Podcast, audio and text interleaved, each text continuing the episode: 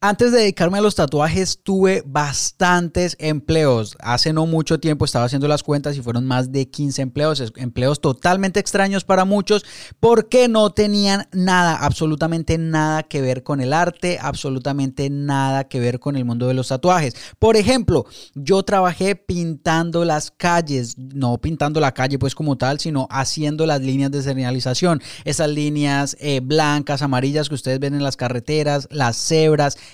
eso eh, lo hacía yo durante un tiempo de mi vida, eso lo hice. Trabajos totalmente opuestos, pues trabajé en un taller de motos arreglando exhaustos. Para las personas pues que saben de, motos y saben cómo está compuesto un exhausto, yo le hacía los huecos que lleva por dentro el exhausto. Eh, trabajé también empacando yogures en una compañía eh, de, de yogur de Colombia que es muy conocida, muy famosa, que se llama Alpina. Trabajo totalmente diferente, se dan cuenta, uno pintando calles, el otro arreglando exhaustos para motos y el otro empacando yogures en una fábrica de lácteos. Trabajos total, total, totalmente... Eh, que, que, no tienen nada que ver, pero, ojo, pero, el otro día estaba analizando y todos esos trabajos tenían una cosa en común. Y no solo esos trabajos, sino todos los trabajos del mundo yo creo que tienen esta cosa en común. ¿Se pueden imaginar qué es? Échenle cascumen, como dicen por ahí, y me cuentan eh, donde quieran, donde quieran. Pueden enviarme su respuesta en Instagram, Jason Ramos Sansón,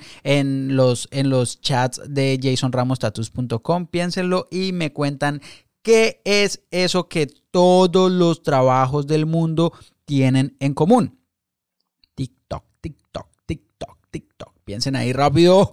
Piensen, piensen, piensen, fieras. ¿Qué es eso que todos los trabajos del mundo tienen en común? Espero que eh, de verdad me, envíen esas respuestas, ya sea en, en, email o en un comentario en Facebook, porque los voy a estar leyendo y al mismo tiempo voy a saber quiénes estuvieron aquí conectados con en nuestro podcast del día de hoy. Sí, Muchos de ustedes puede que se lo hayan imaginado, muchos de ustedes puede que no, pero ¿qué tienen en común todos los trabajos que ese primer día de trabajo, y no solo el primer día, sino esos primeros días de uno como nuevo, en un trabajo nuevo, es total, total, totalmente ridículo. Uno no sabe ni siquiera qué palabra ponerle a eso. Uno se siente torpe, uno se siente extraño, uno no quiere que lo miren mientras está haciendo las tareas que le acaban de explicar qué hacer. Eso es normal. Uno se siente súper, súper, súper extraño y la internet está cargada, cargada cargada, cargada, cargada de, eh, de videos chistosos de personas en sus primeros días en, en esos nuevos trabajos. Y en el mundo de los tatuajes pasa exactamente igual. Eso tienen en común. el primer día de uno en una tienda de tatuajes totalmente extraña y más pues si uno nunca ha tenido una experiencia eh, con, con el mundo de los tatuajes antes. ¿Qué fue lo que me pasó a mí cuando empecé a hacer mi apprenticeship? Cuando empecé como aprendiz en una tienda, esos primeros días fueron pues, fueron pues súper incómodos. Yo no sabía ni cómo se cogía una máquina, no sabía ni cuál era el derecho de la máquina, ni cuál era el revés. A mí me habían explicado más o menos pues cómo se limpiaban, cómo se montaban, pero al igual que en todos los demás trabajos, a uno le dan una introducción, lo llenan de información, lo bombardean de información que uno no sabe ni siquiera cómo aplicarla. Es hasta un tiempo después, cuando uno ya ha llevado a la práctica, cuando uno ya lleva un buen tiempo haciéndolo, es que uno va entendiendo cómo es que funciona realmente la cosa. Y en el mundo de los tatuajes pasa exacta, exacta, exactamente igual. Así que si usted está en esa primera etapa de, eh, esta carrera, pues, de, del arte, este, esta rama del arte, eh, si usted está en esos primeros días como aprendiz en una tienda de tatuaje y no sabe ni lo que está haciendo, le tengo buenas noticias. Eso, al igual que todo, va a pasar. Eso va a pasar. Simplemente hay que seguir haciéndolo. Y Ojo, aquí viene la, palabra clave. Hay que observar, muchachos, hay que observar, hay que prestar atención a lo que se está haciendo. De, la, de, otra manera, uno va a seguir cometiendo los mismos errores una y otra vez. Y de eso se trata nuestro episodio del día de hoy aquí en Club de Tatuadores, el podcast de los artistas. Así que demos un chapuzón y vamos. Rujan fieras.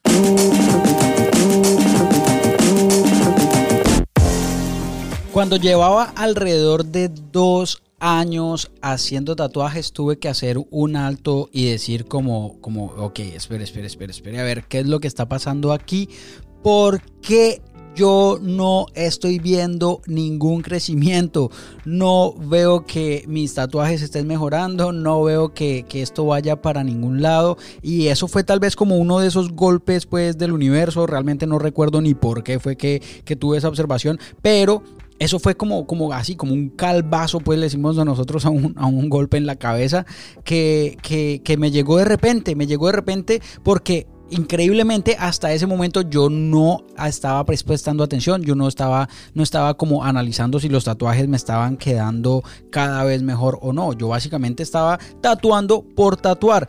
Y es que ser tatuador no es difícil, muchachos. Ser tatuador es, tatuador es cualquiera. Tatuador es simplemente coger una aguja, ponerle tinta y poner esa tinta dentro de la piel y ya, usted hizo tatuajes. Tatuador es aprender una o dos cositas por ahí, ponerlas en práctica y ya. Pero ser un artista profesional del tatuaje es otra película totalmente diferente. Y eso lo vine a aprender pues desde, después de mucho tiempo. Hasta ese momento yo era tatuador pues y, y estaba haciendo lo que me apasionaba lo que me gustaba porque incluso al día de hoy una vez que yo me siento a tatuar, el tatuaje y yo somos uno, básicamente. O sea, es como si me apagaran la luz ahí alrededor mío. Yo no veo a nadie más, sino solamente somos la pieza que estoy haciendo y yo. Y eso era algo que a mí, que a mí me, me, fascinaba muchísimo porque en todos esos empleos que yo había tenido hasta ese momento, eso nunca me había pasado. Y afortunadamente me sigue pasando hasta el día de hoy. Hasta el día de hoy, eso me sigue, me sigue llenando, pues, como, como, como como, de pasión, como que en realidad que no, no sé cómo, con qué palabra podría uno describir ese, esa sensación y es que literalmente como, como hagan de cuenta como cuando uno se duerme y ya no pasa nada más, sino hasta el otro día cuando uno se despierta, algo así me pasa a mí cuando yo estoy tatuando y sé que a muchos de ustedes fieras que están ahí afuera les pasa lo mismo.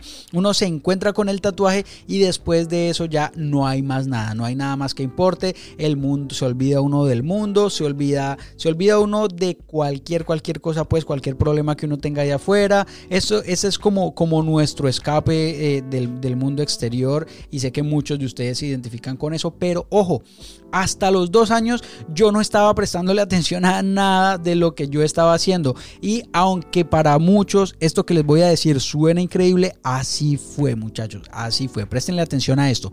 A los dos años de, que, de yo estar haciendo tatuajes, yo no sabía cuál era la diferencia entre una aguja Curmagnum, yo no sabía cuál era la diferencia eh, con una aguja flat y con una aguja eh, Magnum M1 o, Magnum One, pues. Y, una de las razones, pues, ah, yo buscando excusas, pues, pero una de las razones era que, que yo no sabía inglés y pues la gran mayoría de esos términos eran en inglés, entonces yo no le prestaba atención a eso, básicamente como que, como que pues yo sé que con una de las planas se hace sombra y se mete color y con una de las, de las, de las puntuditas se hacen las líneas y ya, y eso era lo que yo usaba. Muchas veces, incluso muchas veces, yo compraba agujas RS y no tenía ni idea que eran diferentes de las agujas RL.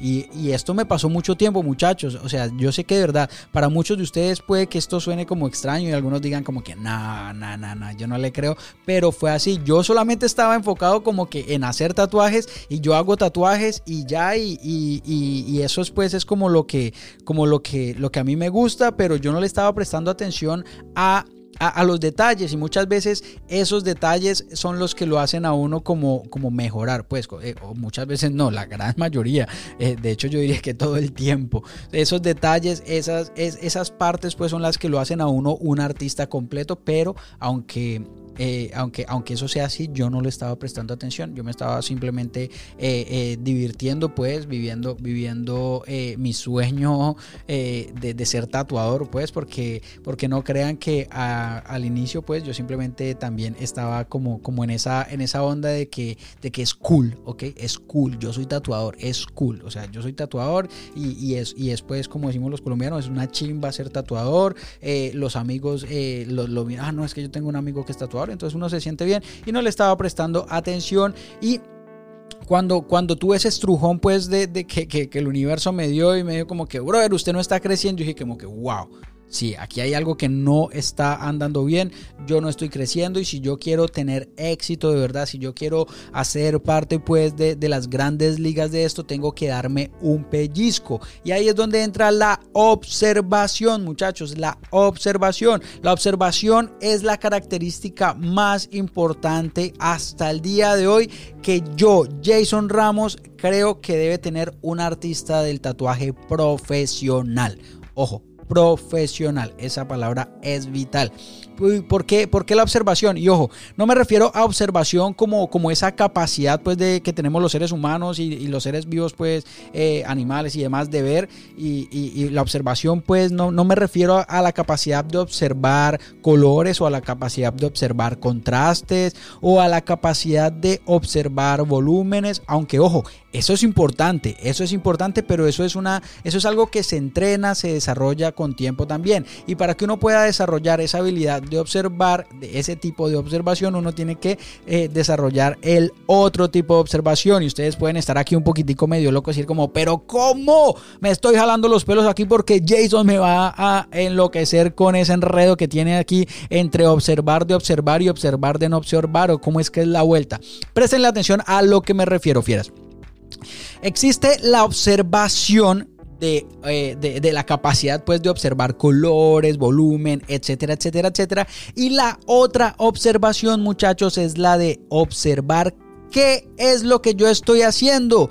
La capacidad de analizar, la capacidad de, de, autocriticarse. A eso me refiero yo, con, con, la observación que es más importante incluso que la otra. Pues vamos a determinar, vamos a decir que la otra es la de ver colores, la capacidad de ver. No, esa no es la observación. Esa es importante. Ojo, no me malinterpreten y no crean pues como que no considero esa observación importante porque lo es. Lo es para sacar unas piezas increíbles, lo es para para hacer pues casi que una fotocopia cuando uno quiere hacer realismo, etcétera. Pero sin la observación eh, reflexiva, digámoslo así, sin esa observación de, de analizar qué es lo que estoy haciendo bien, qué es lo que estoy haciendo mal, la otra observación no va a llegar nunca, no va a llegar nunca. Entonces, eh, básicamente muchachos, se los voy a poner de la siguiente manera.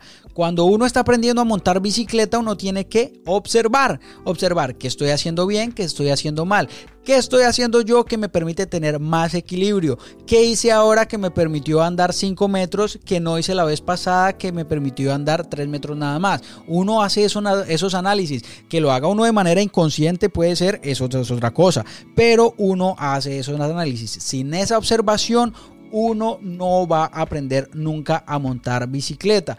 Entonces, ¿cómo funciona esto? Funciona exactamente lo mismo, funciona igual que es que el, universo le enseña a uno desde muy niño. ¿Cómo aprende uno a caminar? De la misma manera, repitiendo. Eh, primero, lo pongámoslo en este orden. Primero, uno tiene que comprometerse. Uno tiene que comprometerse. Esa es la palabra. Yo, eh, eh, eh digámoslo de esta manera, yo soy exitoso en el mundo de los tatuajes porque en algún momento me comprometí. Si no, no lo sería. Hoy yo puedo caminar porque en algún momento me comprometí con que iba a aprender a caminar. Es exactamente lo mismo. Después del compromiso, uno que tiene que hacer, uno tiene que practicar, uno tiene que ponerlo en marcha, uno tiene que uno tiene que, que, hacerlo una y otra y otra y otra vez.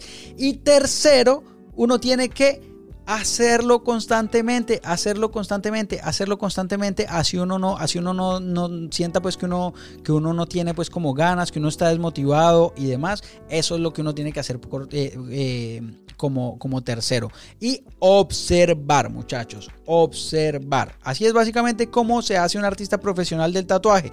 Compromiso, práctica y repetición. Y ustedes se pueden estar preguntando, bueno, compromiso, práctica, repetición, ¿y dónde queda la observación? Ahí mismo, ahí va pegadita, pegadita, pegadita a todos esos, a todos esos tres, esos tres pasos. Después de que usted repite, usted tiene que analizar, usted tiene que observar qué es lo que estoy haciendo bien, qué es lo que estoy haciendo mal y ojo, no volver a hacer lo que usted está haciendo mal. Simplemente haga lo que usted está haciendo bien, más las añadiduras que usted quiera ponerle. Por ahí dicen que Albert Einstein decía, pues dicen porque ya ahora hay tantos dichos que, uno ya no sabe ni cuál creer, si, si en realidad ese man dijo eso o no, pero dicen que Albert Einstein decía que eh, la definición de locura es hacer lo mismo una y otra vez esperando resultados diferentes. Entonces aquí uno simplemente tiene que eh, hacerle caso a eso y no convertirse en un loco. Uno simplemente tiene que observar, observar qué estoy haciendo bien, qué estoy haciendo mal y voy a repetir, pero en la repetición voy a dejar de lado lo que estoy haciendo mal. Entonces, para, para, es que de eso se trata, pues, muchachos, como que, como que la grandeza. Bueno, aquí voy a, voy a hacerles también un, paréntesis chiquitico, porque esto es algo también que, quería compartirles hace un tiempo y, y, estaba esperando, pues, como el podcast o, el momento, pues, para poder incluir esto, y creo que ahora cabe eh, como anillo al dedo. Eh, algunos me dicen, no, es que, es que, eh, pues, ¿para qué ser excelente si, si ser bueno? O sea, ya como que, como que soy bueno y ya, y con, y con eso me bandeo. Y para muchos de ustedes puede que esto suene sorprendente, pero son comentarios que se leen, como que, como que, no, pero es que, o sea, eso de ser artista no interesa, uno simplemente como que haga lo que le llegue y ya, y entonces eh, así me bandeo y pues, y pues puedo ganar dinero de esa manera. Ojo, Ahí está, ahí está una de las, una de las grandes falencias, muchachos, y al mismo tiempo una, gran, una de las grandes diferencias entre, entre un tatuador y un artista profesional del tatuaje. ¿Y cómo puedo yo definir esto? Yo lo puedo definir de, la manera en que, mm, de la manera siguiente. Ahí el enemigo principal vendría a ser el, ser bueno. El ser bueno es el enemigo, el enemigo número uno de, del ser excelente porque cuando la persona es buena y recibe dos o tres halagos, se conforma. Entonces ahí es donde empiezan a comentar, no, pero es que eh, para qué matarse tanto trabajando si uno hace buenos tatuajes y ya, y ya consigue clientes y ya uno puede hacer, eh, hacer su vida. Y esto pues porque yo todo el tiempo estoy diciendo muchachos que hay que trabajar duro, hay que trabajar duro, hay que trabajar duro, hay que trabajar duro. Y salen personas a decir, a, a poner pues como ese tipo de comentarios. Entonces, eh, el ser bueno, básicamente, es el enemigo de ser excelente. Entonces, no se dejen engañar si ustedes son buenos, muchachos. Siempre se puede, siempre se puede llegar más alto, siempre se puede hacer más, siempre, siempre, siempre, siempre se puede. ¿Que se requiere trabajo duro? Sí. Y es que yo no tengo lío, yo no tengo problema con las personas que están satisfechas y las personas que son buenos y bien felices con eso. Todo bien, súper, súper, súper bien. El problema es con las personas que se están quejando todo el día, pero no mueven un dedo para cambiar su situación. Ahí es donde está el lío. Entonces, hay que trabajar duro, hay que trabajar duro si ustedes quieren estar cada, cada, cada vez mejor ese pues como era, era como el paréntesis pequeñito que yo, que yo les quería pues hacer ahí, que, era algún pensamiento que tenía hace días por ahí que no sabía dónde meterlo, eh, grábense eso en la cabeza. Eh, y si lo comparten pues eh, comparten mi punto de vista súper súper súper chévere, de hecho ahora que dije comparte, compartan este podcast fieras en su, en, su, en su canal favorito, en su red social favorita y etiquétenme, así voy a saber quiénes están activos y rugiendo como es. Entonces, volvamos a nuestro tema de la observación. Uno, uno, tiene que analizar muchas veces las cosas pues eh, desde, desde afuera de la caja, por ahí como dicen, hay que pensar por fuera pues de la caja. Entonces, uno, uno para ser excelente tiene que ser bueno. Si usted no fue bueno, créame que todavía le falta bastante. Entonces uno tiene que ser excelente. Eh, para, para poder ser excelente, uno antes tuvo que haber sido bueno. Para haber sido bueno, uno antes tiene que haber sido malo. Y para haber sido malo, para reconocer que uno es malo, uno tiene que intentarlo. Pero si uno no observa, una vez más, la palabra observación, si uno no observa, ni siquiera se va a dar cuenta que es malo. Y ahí es donde uno ve artistas que llevan 20 años en la industria del tatuaje, tienen un local eh, de tatuajes en algún lugar, pues eh, tienen, tienen, tienen una tienda y tienen sus clientes, porque al final del día para todo hay clientes, para todo hay clientes, y, pero básicamente llevan 20 años y nunca aprendieron a tatuar. O sea, a, hacen, hacen los tatuajes más mediocres del mundo y y, ojo, no estoy pues como tratando de ofender a nadie con esto y no me malinterpreten muchachos, simplemente eh, les comparto pues como, como la situación real y cómo es. Hay personas que llevan 10, 20 años en el mismo lugar simplemente porque carecen de la cualidad de observar, carecen pues de, de, esa, de esa cualidad que una vez más es desde mi punto de vista, desde el punto de vista de Jason Ramos, y puede que mañana sea otra, descubra otra, pero desde, eh, eh, desde hoy, pues, o sea, hasta el día de hoy, desde mi punto de vista, la principal cualidad que tiene que tener un artista del tatuaje profesional es la observación. Sin la observación, nunca, nunca, nunca habrá crecimiento. Uno siempre tiene que analizar, analizar pues eh, todo, todo el camino, todas las situaciones, qué está pasando, qué está, qué está ocurriendo. Eh, si uno está estancado, porque pasa muchas veces que uno está estancado y uno no encuentra. De hecho, cuando me pasó eso a los dos años, pues más o menos, ahí yo estaba estancado. Y ojo, no crean que uno se estanca únicamente al inicio, no, incluso años, muchos años después de estar haciendo tatuajes, hay momentos en los que me siento estancado y lo he hablado con artistas, pintores, con músicos y a todos nos pasa, a todos nos pasa, todos tenemos un momento en nuestras vidas, en nuestras carreras donde nos sentimos estancados. Hoy en día cuando me pasa eso del estancamiento, ya tengo claro que tengo que observar, entonces no me estreso.